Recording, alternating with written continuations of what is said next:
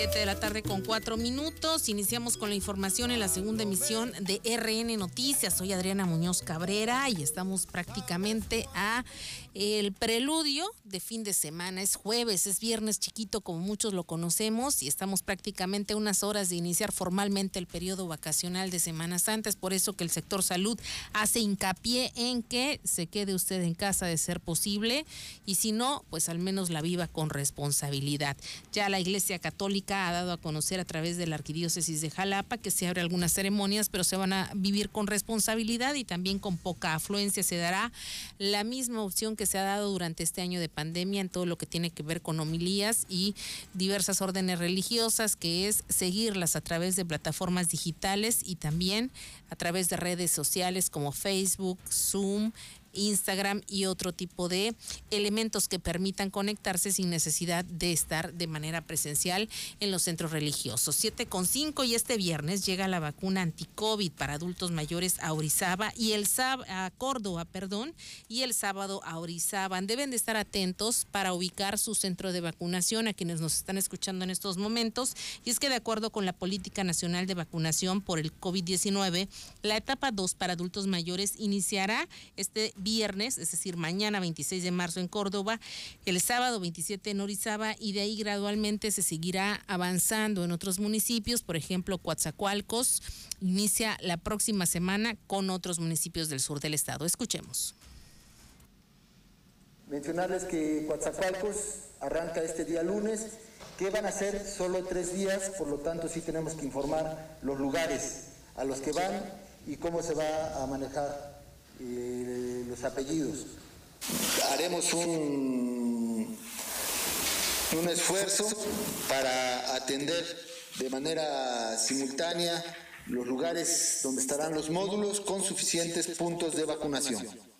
Para ello, eh, CESBER estará reforzándose con personal de Minatitlán que pudiera acudir a vacunar para sacar esto en tres días y ganarle a la Semana Santa, puesto que hay días de asueto y la gente podría eh, no necesariamente asistir a, a vacunarse. También decirles que ya está, como lo habíamos anunciado, planeado Orizaba y Córdoba. En la ciudad de Orizaba será el sábado 27 de marzo al viernes 2 de abril de 8 a 18 horas. Esa será la jornada de vacunación para 60 años y más. Y ya está también la de Córdoba, sí, que estará a partir de mañana, viernes 26 al 31 de marzo, miércoles, también en el horario de 8 a 18 horas.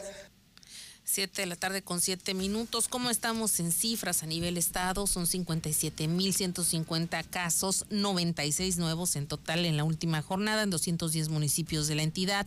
Los positivos activos ascendieron a 539 y los sospechosos a 315.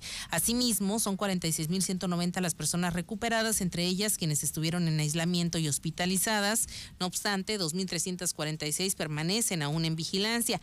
A la fecha suman 8.614, es decir, 55 casos nuevos en 198 demarcaciones, 11.141 sospechosos continúan en investigación. En total han sido estudiados 118.626 casos, de los cuales 50.335 dieron negativo. La vacunación continúa no se preocupen si va a llegar y también la segunda dosis a quienes ya recibieron la primera, que es una pregunta bastante permanente y constante que hemos nosotros recibido en esta estación y también las autoridades de salud, por supuesto, en los últimos días. El secretario de Salud en el Estado, Roberto Ramos Salor, pidió calma a la ciudadanía. No se preocupen, la vacuna está llegando. Justamente se da seguimiento a las jornadas en Boca del Río, en Poza Rica, en Misantla, en Jico, Maltrata, San Andrés Tuxtla, en sus comunidades y también comunidades en Fortín. Familia veracruzana, recuerden que conforme van llegando los lotes de vacuna a nuestro estado, se van dispersando según la población que podamos cubrir con esas cantidades. Es así como precisamente el próximo lunes 29 de marzo y de acuerdo a lo planeado y programado, comenzará la jornada, escuchen ustedes, en Coatzacoalcos, en Villallende, en Papantla, Cosamaloapan, en Jaltipan de Morelos y Soledad de Doblado. 7 con 9 en Orizaba los módulos estarán instalados en Foro Orizaba, en el Tecnológico de Orizaba, en el Auditorio Gutiérrez Zamora y en el Mercado Cerritos.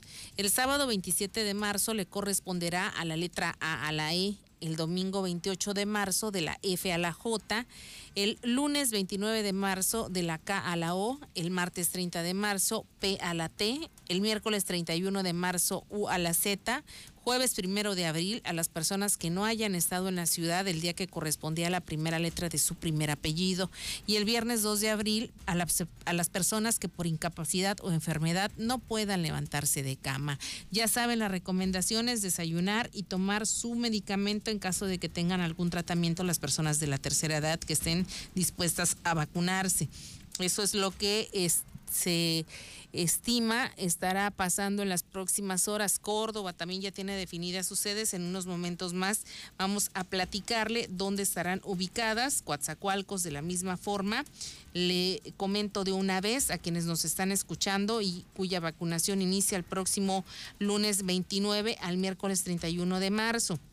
Los módulos estarán ubicados en el ITESCO, en la Expo Feria Cuatza, Unidad Deportiva La Alameda, la Unidad Deportiva Margarita Maza de Juárez, la Escuela Secundaria General número 3, el Domo Villa Allende, Gimnasio de Mundo Nuevo. El lunes 29 de marzo corresponderá a las letras A a la I. Si su apellido comienza con esas letras, debe acudir justamente el próximo lunes. El martes 30 de marzo, de la J a la Q, el miércoles 31 de marzo de la R a la Z y del lunes 29 al miércoles 31 de marzo las personas que por incapacidad o enfermedad no puedan levantarse de cama, es decir, en esos mismos tres días harán todo por lo que ya explicó el gobernador de Veracruz, Cuitlagua García Jiménez. Pretenden ganarle al periodo vacacional de Semana Santa que será el próximo jueves y es que, ¿qué puede pasar? Que por, por irse pues a otras actividades, por eh, disfrutar este periodo vacacional en casa, esperemos que así sea al menos, o incluso algunos que pretendan salir fuera, pues no acudan puntualmente o no lleven a, sus, a las personas de la tercera edad a vacunar y esto es lo importante, que se agilice el proceso de vacunación previo al periodo vacacional de Semana Santa. Y bueno, en otros temas que tienen relación también con eh, las vacunas, se clausuró una clínica homeopática que vendía vacunas falsas contra el coronavirus. Agencia de Protección Sanitaria de la Secretaría de Salud de la Ciudad de México clausuró una presunta clínica homeopática que vendía vacunas falsas contra el COVID-19. En una tarjeta informativa se detalló que el local, ubicado en una casa particular de la colonia Portales Oriente Benito Juárez, engañaba a las personas a las que ofrecía un paquete de presuntos medicamentos con valor de mil pesos para ser inmunizados contra el coronavirus. En entrevista al visitar el Centro de Exposiciones de la UNAM, la Secretaria de Salud, Olivia López Arellano, explicó que no hay venta de vacunas y que no se pueden conseguir por otra vía. López Arellano añadió que la ciudadanía no debe tener la necesidad de comprar pruebas de PCR falsas para detectar el coronavirus cuando hay más de 200 kioscos públicos para realizarlas, informó para RN Noticias Kaori Vázquez. 7 con 13, así las cosas. Recientemente también se detectó un cargamento falso en Campeche y están las investigaciones correspondientes. En más información, de acuerdo a el gobernador de Veracruz y también la Secretaría de Desarrollo Social, a través de esta dependencia se han dispersado más de 50 millones de pesos para dar apoyos en efectivo a igual número de ciudadanos veracruzanos que están en crisis por esta pandemia nos fueron otorgados 56 millones 83 mil pesos para hacer esta dispersión. Entramos en contacto con el Banco del Bienestar. Recuerden que este gobierno ya no hace entregas directas, dinero en efectivos a través del banco. Y con ellos hicimos una planeación qué podíamos hacer hasta el 31 de marzo y qué podíamos esperar. Somos muy respetuosos, gobernador, de que vienen las campañas, la veda electoral y en esos momentos no podríamos hacerlo. Por eso lo dispersamos en dos momentos. Entonces, la primera etapa, como lo dice ahí, eh, van a ser 38.347 apoyos hasta el 31 de este mes y hasta el día de ayer, miércoles 24 de marzo, hemos dispersado 31.887 apoyos, que equivalen a un eh, monto de 31.887.000 pesos. Y tenemos pendiente para hacerlo en el resto de lo que, lo que nos queda del mes, 6.460 apoyos. Eh, vamos a esperar estas campañas y veda electoral y en una siguiente etapa, a partir del 4 de junio, a partir del 5 más bien, estaríamos entregando el resto, que serían 17.736 apoyos. Ahí están las palabras del titular de la Secretaría de Desarrollo Social en el Estado, Guillermo Fernández Sánchez. Y es que el pasado 8 de febrero el gobierno de Veracruz anunció la continuidad de esta medida a través de la sede Sol con el fin de aminorar el impacto de la contingencia por COVID-19. Sin embargo, la administración estatal, respetuosa de la ley y los principios de imparcialidad, equidad y neutralidad en elecciones, solo dará apoyos a taxistas y trabajadores del sector turístico y cultural hasta el próximo 31 de marzo. Como bien lo escucharon, Fernández de Sánchez también dijo que se planteó proveer, proveer la ayuda en dos etapas a través del Banco Bienestar, favoreciendo a localidades y municipios por igual. En más información, productores de arroz también van a reiniciar sus cultivos, han recibido el pago del seguro catastrófico. Esto lo dio a conocer el titular de la Secretaría de Desarrollo Agropecuario Rural y Pesca en la entidad, Eduardo Cadena Cerón. Estamos aquí en, el municipio de Tres Valles para la entrega del seguro agrícola catastrófico para los productores de, arroz, del cultivo de arroz. Aproximadamente 265 productores fueron los beneficiarios de, lamentablemente, de este seguro, debido a que se perdieron 2.138 hectáreas. Y venimos el día de hoy eh, de rápido aquí a presentarnos con los productores y bueno, es un, es un apoyo que están recibiendo por parte del gobierno del estado, del ingeniero Pitlagua García Jiménez, que corresponde a 1.500 pesos por hectárea por productor y es un monto total de 3.207.000 pesos los que se van a repartir el día de hoy aquí en Tres Valles para poder ayudarlos en la pérdida de las cosechas que tuvieron este año. Hemos estado apoyando desde que llegamos, ya llevamos aproximadamente... Eh, 7 millones ya casi de, apoyos entregados, un poquito más de 7 millones, 7 millones 67 mil pesos, desde que entramos hasta la fecha de los, de los siniestros que han tenido los productores de arroz aquí en la cuenca. En la cuenca del Papalote. Así es. 7 con 17. Por otra parte, campesinos de Tres Valles, Cosamaloapan y Tlaliscoyan recibieron semilla certificada por un valor de 2 millones 700 mil pesos, con lo cual queda garantizado el establecimiento de 1.500 hectáreas y una producción estimada de 7.500 toneladas. Durante la entrega se anunció que el gobierno del estado, a través de la CEDARPA, buscará impulsar la reactivación del distrito de riego en Piedras Negras con el propósito de que en los próximos cuatro años incrementen la capacidad de irrigación y la cantidad de tierras destinadas a la siembra de este cereal, contribuyendo a superar el rendimiento actual. Cabe mencionar también que para dicha tarea será necesario sumar a los arroceros agroindustriales y gobierno federal mediante la Comisión Nacional del Agua. Esto y más eh, le estaremos comentando y detallando más adelante en cuanto a los diferentes tipos de programas. Y también déjeme darle a conocer, de acuerdo a la Secretaría de Protección Civil eh, del Estado, ya ve que se había suscitado un incendio en las vigas que tiene las últimas 24 horas.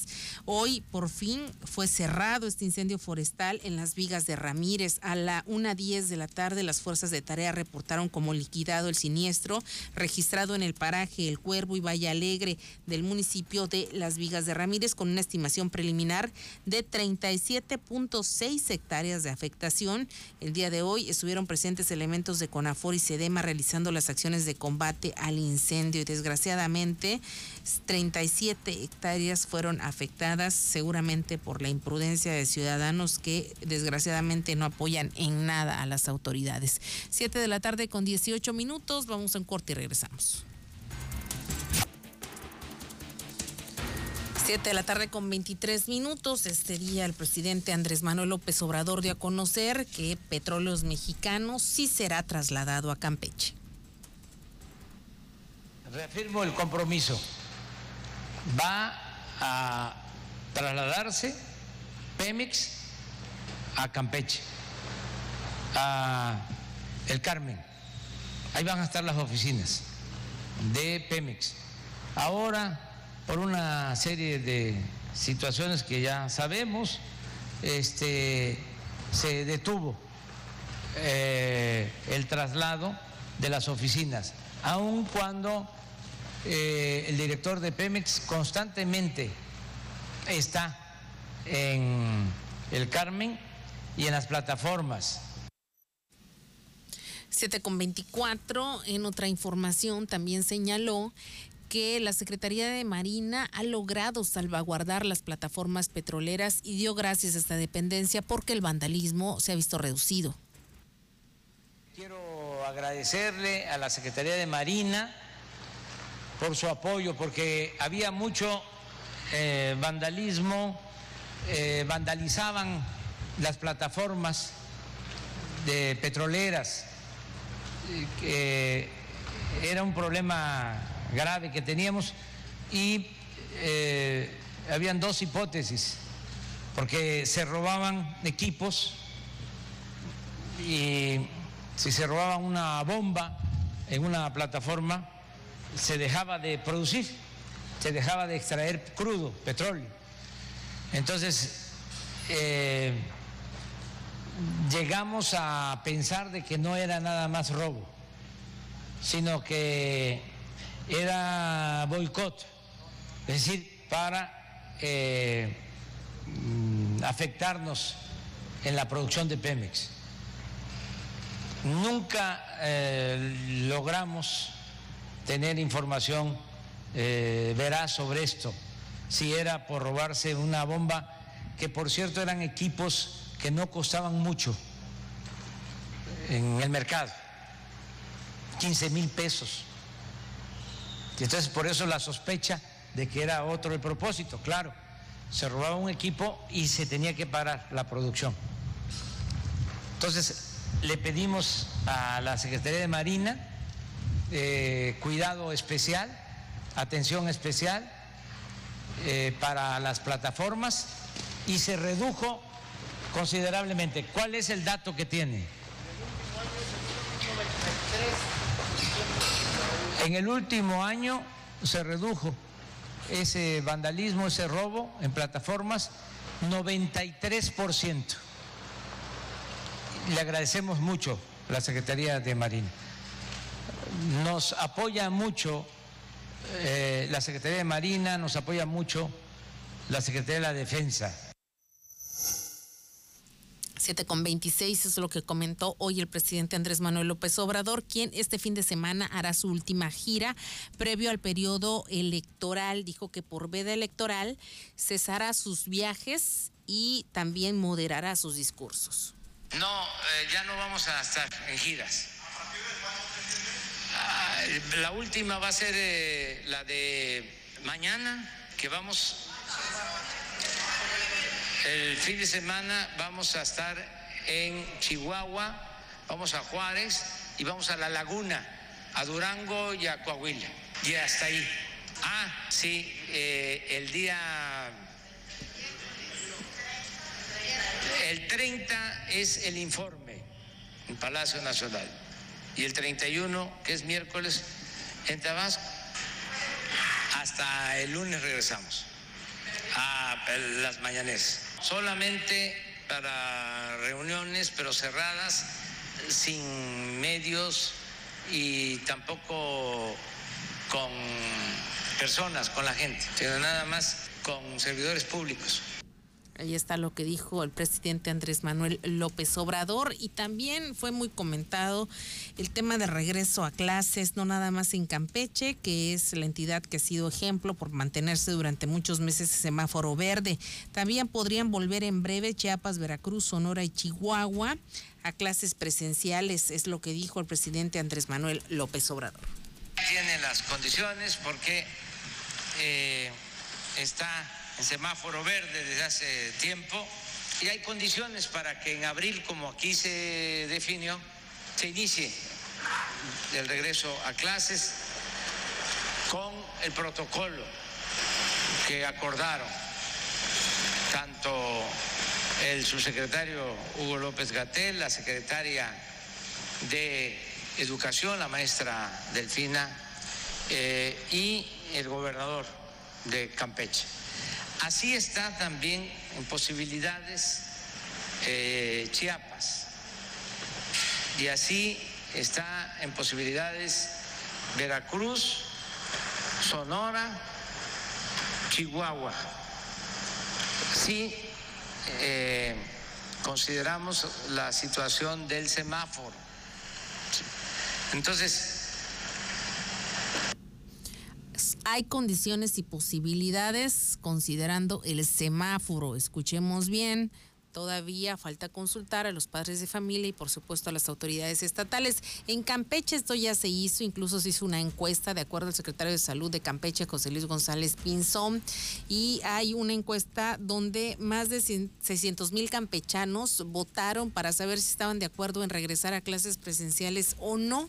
La Secretaría de Educación la aplicó y el titular de esta dependencia, Ricardo Koff, dio a conocer los resultados. Evidentemente, la mayoría no aceptó. Es por eso que el regreso de darse en breve será gradual, escalonado y no eh, al 100% presencial.